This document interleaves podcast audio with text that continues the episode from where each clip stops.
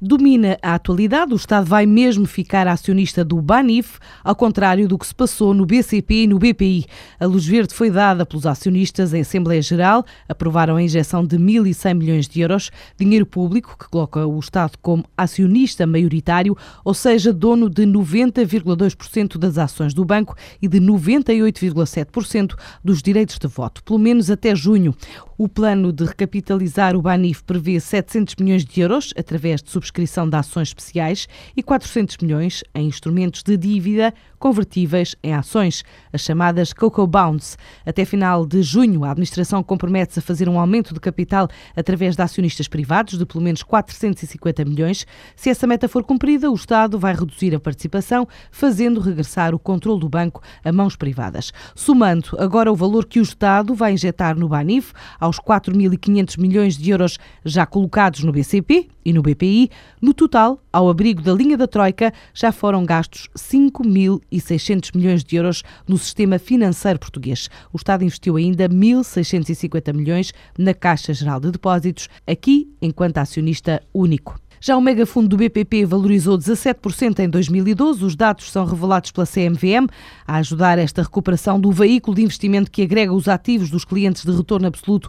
do Banco Privado Português. Está a recuperação dos mercados e a evolução dos juros ligados às dívidas soberanas. Assim reage Jaime Antunes, da Associação Privado Clientes. A agência Lusa espera agora, Jaime Antunes, que este megafundo mantenha uma performance positiva em 2013.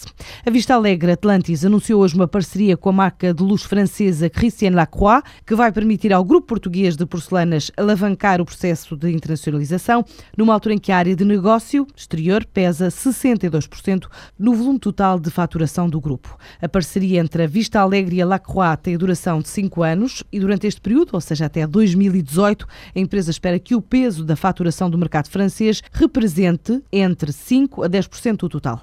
A associação com uma marca de alta costura é a rampa para o mercado francês, também asiático e norte-americano, permite ganhar notoriedade ainda no Reino Unido. Assim revela Nuno Barra, o diretor de marketing e design da Vista Alegre Atlantis. Passar mercados onde nós entramos no ano passado, são nos Estados Unidos e Reino Unido, e esta, no fundo, é mais uma ação para solidificar essa internacionalização para estes mercados. A, área internacional pesa 62% na faturação do Grupo Vista Alegre. Portanto, a internacionalização é cada vez mais importante para o grupo. O resultado deste negócio pode ser visto esta semana na mais importante Feira Internacional de Decoração, Design e Tendências para o Lar, a Maison et Objet, em Paris, onde vão estar expostas quatro coleções de mesa e peças decorativas. Este ano o próprio stand tem uma, uma parte dedicada à coleção na Vista Alegre de Christian Lacroix. Portanto, vai ser a apresentação pública, digamos assim.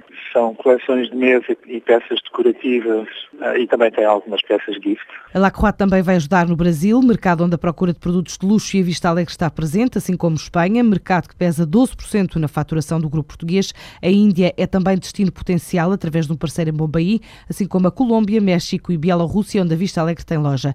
A empresa quer expandir no mercado norte-americano, onde entrou no final do ano passado com um showroom em Nova York. Também quer apostar em Moçambique, onde acaba de abrir uma loja e onde prepara por estes dias uma campanha de promoção.